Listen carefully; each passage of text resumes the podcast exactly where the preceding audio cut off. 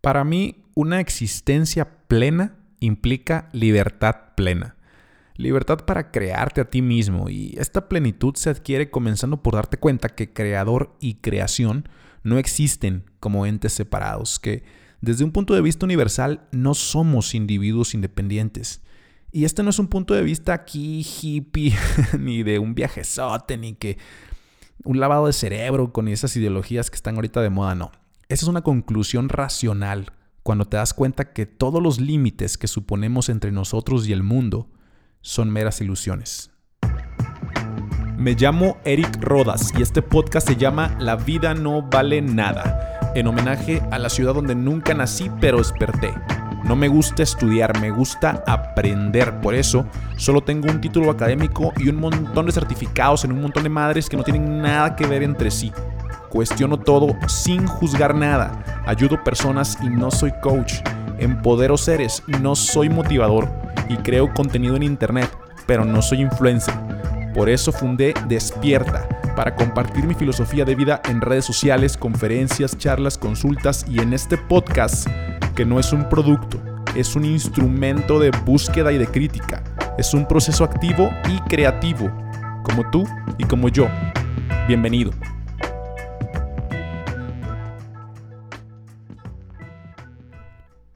Quiero comenzar confesándote algo. Yo no sé si a ti te pasó alguna vez, pero yo desde pequeño siempre tuve cierto rechazo hacia el contenido religioso. Y no fue por simple rebeldía ni tampoco algo sin sentido contra los pensamientos tradicionales de la época, porque luego cuando eres joven, la gente tiende a pensar que cualquier duda que te surge respecto a las tradiciones religiosas tiene que ver con que no tienes la capacidad para entender las verdades teológicas universales, o quizá con que hay algún poder maligno que te está ahí atacando y te está impidiendo ver la verdad celestial. Y no fue mi caso, porque la verdad, este rechazo al que te hablo en realidad siempre provino de la simple curiosidad, de la simple duda, de la naturaleza de cualquier persona que tiene el privilegio de poder preguntar. Yo creo que este privilegio lo adquirimos a raíz de la complejidad de nuestras estructuras mentales. Y hay que estar muy agradecidos porque muchos de los beneficios y avances que tenemos hoy son gracias a que en algún momento de la historia hubo alguien que tuvo este poder de preguntarse por qué. Entonces este rechazo se fue transformando, pero nunca se convirtió en ateísmo porque honestamente ser ateo para mí representa un total desperdicio intelectual. Literalmente yo veo a los ateos como eh, con este gasto innecesario de energía por este esfuerzo mental de tratar de evidenciar la inexistencia de lo inexistente. Es como eh, los ateos, si te fijas, le echan un chingo de ganas, eh, te venden un espectáculo boxístico en el que ellos se van a enfrentar a su contrincante en Las Vegas, en un escenario súper espectacular, con una audiencia que los va a ovacionar. Pero todo el mundo tiene claro desde un principio, desde antes de que organices todo tu show, de que tu contrincante es un boxeador imaginario. Entonces, eh, es absurdo ser ateo, como que si quisieras ser anti-Santa Claus. O sea, es muy absurdo ser ateo, como igual de absurdo ser creyente. Yo ambos lados los veo como dos caras de la misma moneda, dos extremos de una misma cuerda, porque finalmente ni uno ni otro tiene que ver con la verdadera libertad.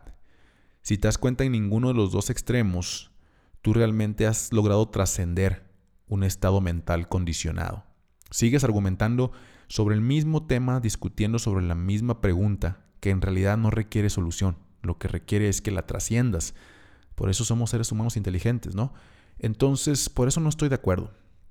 Ni con la religión, ni con el ateísmo, porque para empezar yo siento que la religión no te da paz. Si te das cuenta, la paz que te ofrecen las religiones no es algo que tú consigas porque trasciendas conscientemente cualquier duda existencial, sino al revés, te dicen, a ver, todas las preguntas que tengas, mátalas, entiérralas, cámbialas por estas respuestas prefabricadas que yo te voy a dar. Y eso es lo que te va a dar calma. Y pues yo creo que eso no es una paz real. Los ateos también, de verdad que representan lo que yo veo como deshumanización, porque es una simplificación absurda que hacen de lo físico y lo material eh, luego algunos ateos tienen esta tonta idea de que la ciencia tiene que probar la existencia de, Dios para que yo pueda creer en Él, cuando pues todo el mundo sabe que la ciencia no trabaja para eso, ¿no? Lo metafísico está fuera del campo de acción de la ciencia. Entonces eh, vas caminando por la vida y llega el momento en que te topas con, esta, con estas dos puertas, con estos dos caminos. Y aparentemente tienes que elegir entre estos dos caminos, ¿no? Por un lado tienes la puerta que te dice que lo espiritual en tu vida solamente lo puedes explorar a través de una religión y que tienes que escoger una, la que sea. Y por otro lado tienes la otra puerta que dice, eh, no tengas vida espiritual, la verdad mejor rechaza por completo cualquier posibilidad de desarrollar algo no físico dentro de tu ser. Y entonces yo después de haber eh, caminado por varios templos y acudir a varias ceremonias de diferentes tipos, desde las clásicas tradiciones occidentales hasta las nuevas corrientes orientales que estamos importando, me queda claro que sí hay un camino por en medio, sí hay un camino en el centro, que para mí este camino se llama ser espiritual. Tiene que ver con tu conciencia, tiene que ver con eso que yo llamo despertar y tiene que ver con lograr la trascendencia ante cualquier eh, angustia existencial que viene de estas preguntas que todos nos hacemos eh, respecto a de dónde venimos o para qué estamos aquí. Porque la verdadera plenitud, la verdadera paz, yo creo que deriva de darte cuenta que estas preguntas no se pueden responder, pero no porque no tengan respuesta, sino porque en realidad están mal planteadas, en realidad están mal diseñadas porque tienen un error desde su origen, que es un error que se lo damos por el condicionamiento que tenemos de repetir ideas, tradiciones, cultos y fantasías de nuestros antepasados. Pero la verdadera espiritualidad está del camino del medio. Tiene que ver con autoconciencia y con autoconocimiento, no con estar repitiendo dogmas y mitos. La vida ya es todo un misterio y las religiones lo quieren resolver mediante dogmas y mitos. Pero un hombre libre, un hombre auténtico, viene aquí a vivir su vida, no viene aquí a vivir mitos que alguien más le impone. Por eso es importante voltearte a ver a ti mismo y conocerte y analizarte. Y claro que te vas a dar cuenta en un punto de que no eres más que una diminuta partícula de polvo flotando en la inmensidad de un vacío en un universo infinito. Y claro que esto te va a desestabilizar emocional y mentalmente y evidentemente que vas a tener un chingo de miedo. Y es normal que en ese momento quieras que haya una cuerda ahí flotando en el vacío para que te agarres de algo y te sientas seguro. Pero esa inseguridad, pues solamente es el principio de la autoconciencia. Es el principio en el camino del autoconocimiento. Es el primer paso en este proceso vital de explorarte a ti mismo y de eh, descubrir hasta dónde llegan esas fronteras de lo que tú llamas yo, para que realmente puedas trascender. Y no es necesario que en ese momento agarres y digas, no, sí, sí hay un ser que se parece a mí, pero que tiene poderes y él me va a dar la mano y ya voy a estar seguro porque evidentemente la infinitud de nuestro universo da miedo. Da miedo saber que vayas hasta donde vayas, nunca vas a llegar a, un borde final. Y lo que las religiones han tratado de hacer es eso, de trazar bordes para que a ti en dos segundos se te quite el miedo y digas, ah, ya me siento seguro. Pero ese estado de seguridad, de comodidad más bien, no es paz. No es paz porque es algo que es una comodidad que adquiriste por creer una ficción. Y listo. Es algo que fabricaron para ti que no lograste tú a través de desarrollar tu propia espiritualidad. Y aquí quiero ser bien específico que estoy usando mucho esta palabra de espiritual, espiritualidad. Yo creo por la pura limitación que tenemos en el lenguaje. Porque todavía nadie se ha inventado una palabra nueva que represente lo que significa trascender el ser. Por eso es que uso la palabra espiritual, espiritualidad.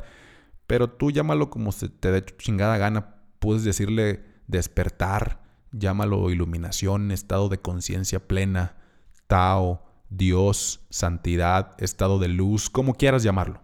Solamente considera que va a ser tuyo siempre que tú lo alcances. Si no es algo que sea producto de tu trascendencia, entonces no es tuyo. Entonces es algo, eso pertenece a quien te lo dio y te vuelves independiente de quien te lo dio. Entonces vas a depender de que no se destruya ese dogma para poder mantener tu paz. Y la dependencia pues evidentemente no es libertad y la libertad no es plenitud. Y tristemente yo veo la fe de la mayoría de la gente, si te das cuenta, como 100% dependiente. estoy seguro que hay muchos cristianos allá afuera y te apuesto que hay muchos que dicen que tienen una fe de hierro y que su creencia es fuerte como una piedra y que su devoción y su entrega son totales, pero que en realidad todo esto es falso, es una farsa y sus creencias están basadas en estos mitos que la iglesia les ha dado y si un día se acabaran, se les acabaría la fe, si un día se descubriera que la Virgen María no era virgen y que la verdad la concepción de Jesús fue como cualquier otra persona normal y que no existió ninguna paloma mágica que interviniera. O que la iglesia dijera, fíjate que Jesús no reencarnó a los tres días, la verdad es que sus restos eh, se enterraron como los de cualquier otra persona. ¡Pum! muchos de esos cristianos se les acabaría la fe, se les acabaría la creencia, se sentirían defraudados, se sentirían engañados, correrían de inmediato a buscar otra religión que los engañe con otro mito, que les dé otra creencia, que les proporcione paz inmediata, tranquilidad y seguridad, porque no fue algo que ellos descubrieran y desentrañaran de su interior, sino nada más algo que les dieron a cambio de que dejaran de preguntarse y de conocerse a sí mismos. Y esto también aplica a otras religiones. Conozco varios budistas tibetanos que también les pasaría igual, que con este mito de la reencarnación del bodhisattva de la compasión en Dalai Lama, ahora que el pueblo tibetano está en el exilio y que se enfrentarán a este problema de que dónde va a reencarnar el Dalai Lama, si en el, en el pueblo exiliado o en el Tíbet ocupado por China. Híjole, seguramente va a haber quienes eh, en, esta, en este problema pues se sientan defraudados, se sientan engañados y, justamente ese es el sentimiento, ese es el riesgo que conlleva entregarle el desarrollo de su espiritualidad a una religión y no asumirlo como tu responsabilidad solamente porque quieres una respuesta que te reconforte de forma inmediata. Pero no tienes por qué buscar nada inmediato porque la verdad es que si te das cuenta tienes toda una vida para explorar tu espiritualidad. Tienes toda una vida para conocer tu conciencia, descubrir todo lo que alberga tu mente. Tienes toda una vida para trascender la ilusión del yo, para librarte de las cadenas de codependencia del ego. Tienes toda una vida para avanzar hasta tener una existencia plena. Y aunque el condicionamiento sea muy fuerte, pues tienes toda una vida para luchar contra él. Hoy el condicionamiento que tenemos de plano es tan fuerte que, socialmente a veces los niños preguntan por qué el cielo es azul, por qué existe la fuerza de gravedad, por qué no podemos hablar con los perritos o con los gatitos. Y automáticamente la mayoría de la gente se le ocurre contestar que porque así lo quiso Dios. En lugar de que pudiéramos darles un sincero y profundo no lo sé. Yo no lo sé, pero quizá tú puedas descubrirlo algún día. Nadie lo ha descubierto todavía, pero tú tienes toda una vida para tratar de desentrañar todos los maravillosos misterios que incluye nuestro universo. Yo creo que esto eh, abonaría muchísimo más al desarrollo espiritual de, un, de una persona, que como la forma en la que asfixiamos y oprimimos la inteligencia natural de los niños, que parece un crimen cuando programamos y condicionamos a quienes todavía apenas empiezan a preguntar, porque si te das cuenta, si nos damos cuenta, los sabios de la antigüedad, si vemos a un Jesús, a un Buda Gautama, a un Mahoma, a un Mahavira, estos tipos fueron grandes sabios, pero porque nadie les pudo imponer ninguna verdad condicionada. En realidad estos tipos fueron unos rebeldes, unos rebeldes que hicieron pues eh, cuestionamiento de las verdades sagradas, cuestionaron las autoridades religiosas de sus épocas. Entonces, no fueron ateos, fueron sabios que lograron trascender los límites de su conciencia, no magos místicos con superpoderes, no, no, no, no, personas de verdad sabios que se esforzaron en encontrar la verdad última en su interior. Exploraron su ser. Yo creo que el esfuerzo que hicieron fue el adecuado y trascendieron su yo. Trabajaron su espiritualidad por ellos mismos, sin que nadie los atara, sin que nadie los obligara, sin dogmas, sin línea. Yo creo que eso fue lo que los llevó a reconocer a Dios dentro de ellos. La fuerza, la confianza que tenían, que demostraron, fue total a la verdad porque era su verdad, porque era la verdad que habían extraído de su interior, no algo que les hubiera dado una religión ni que los amparara o los protegiera un grupo religioso. O sea, lograron realizarse reconociendo la grandeza del universo dentro de ellos mismos. Y, esa es la enseñanza de estos maestros. Esa es la verdadera enseñanza de estos sabios para mí. No todos estos dogmas y mitos que nos venden hoy los cultos religiosos. La verdadera enseñanza que podemos retomar de estos maestros fue que lograron desarrollar su espiritualidad de manera personal y utilizaron este crecimiento, este desarrollo como una herramienta para poder hacer el bien a los demás y trascender el límite aparente de sus personas. ¿No? Es sorprendente cómo es que estos tipos dejaron de buscar las máximas verdades viendo para afuera y encontraron todo el universo viendo para adentro. Entonces, quizá estoy hablando de que esta espiritualidad es la que tenemos que traer a nuestras vidas cuando nos encontramos en esta disyuntiva, porque ya creo que basta de estar atemorizando a los niños con estas ideas del cielo y el infierno, o envenenarlos con la intolerancia a los no creyentes, o, estar contando esta historia de que el mundo empezó con un acto de magia y con un castigo sangriento y que se va a acabar con una guerra entre el ejército de los benditos contra los malditos. No se trata de, de que automáticamente salgas a la calle a rechazar todas las religiones o de que ya te pongas a pensar como lo pienso yo. No, se trata de lo que te quiero hablar en este momento, es de que creo que es buen momento, estamos en el momento en que necesitamos dejar de ser un poquito religiosos y comenzar a ser un poquito más espirituales. De eso se trata, de que rechacemos las verdades que no sean descubiertas por nosotros, de que rechacemos las fes de mentira, las fes de plástico, las fes que nada más surgieron de los dogmas impuestos, de que si tienes paz en tu vida la encuentres porque sea fruto de una verdadera batalla en la que triunfaste contra la ilusión de lo que tú crees que eres tú. Y, y que tengas esa paz que está fuera de los límites aparentes en los que estamos acostumbrados a vivir. Que desarrolles tu espiritualidad hasta que te des cuenta que todo lo que está vivo a tu alrededor es idéntico en esencia al principio mismo de la vida en todo el universo. Esto es algo que nadie te va a enseñar, nadie te va a ayudar a creer ni a pensar. Es algo que nada más puedes sentir, que nada más puedes experimentar. Entonces, por más miedos, temores, frustraciones, por más decepciones, corajes y tristezas que tengas y que traigas arrastrando, cargando contigo, por más dudas existenciales, recuerda que siempre hay algo en ti, en cada momento, que es 100% puro pero que solamente tú puedes verlo. Cierra los ojos y mira.